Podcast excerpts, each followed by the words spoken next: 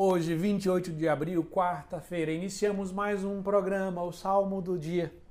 O salmo de hoje é o Salmo 66, 67, que nós vamos ler a segunda estrofe que diz: Exulte de alegria a terra inteira, pois julgais o universo com justiça, os povos governais com retidão, e guiais em toda a terra as nações. Exulte de alegria a terra inteira. O salmista hoje nos ajuda a relembrar uma característica fundamental do tempo pascal, que é a alegria. E não podemos deixar que o corre-corre do nosso dia a dia, as notícias ruins que recebemos, as contrariedades, os infortúnios da vida roubem um dos dons mais preciosos da Páscoa, que é a alegria, é o júbilo, é a verdadeira e autêntica felicidade.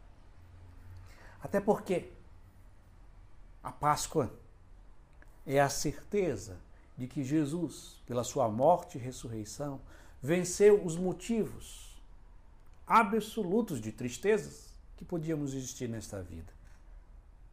Qual é o motivo de tristeza absoluta? A nossa perdição eterna.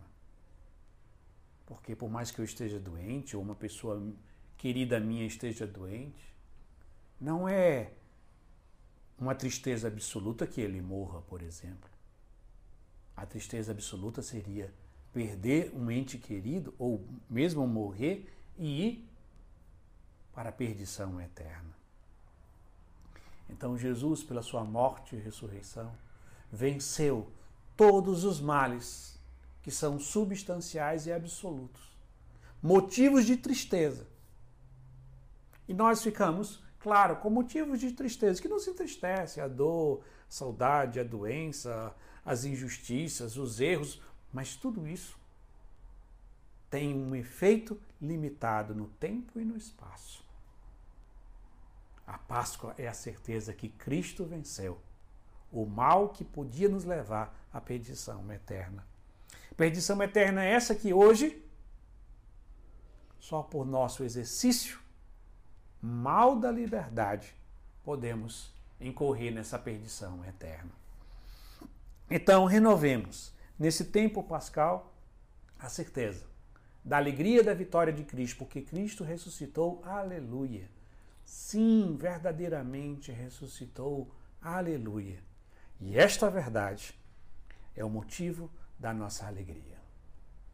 E assim concluímos, mais uma vez rezando a segunda estrofe do Salmo 66 e 67, que diz: Exulte de alegria a terra inteira, pois julgais o universo com justiça.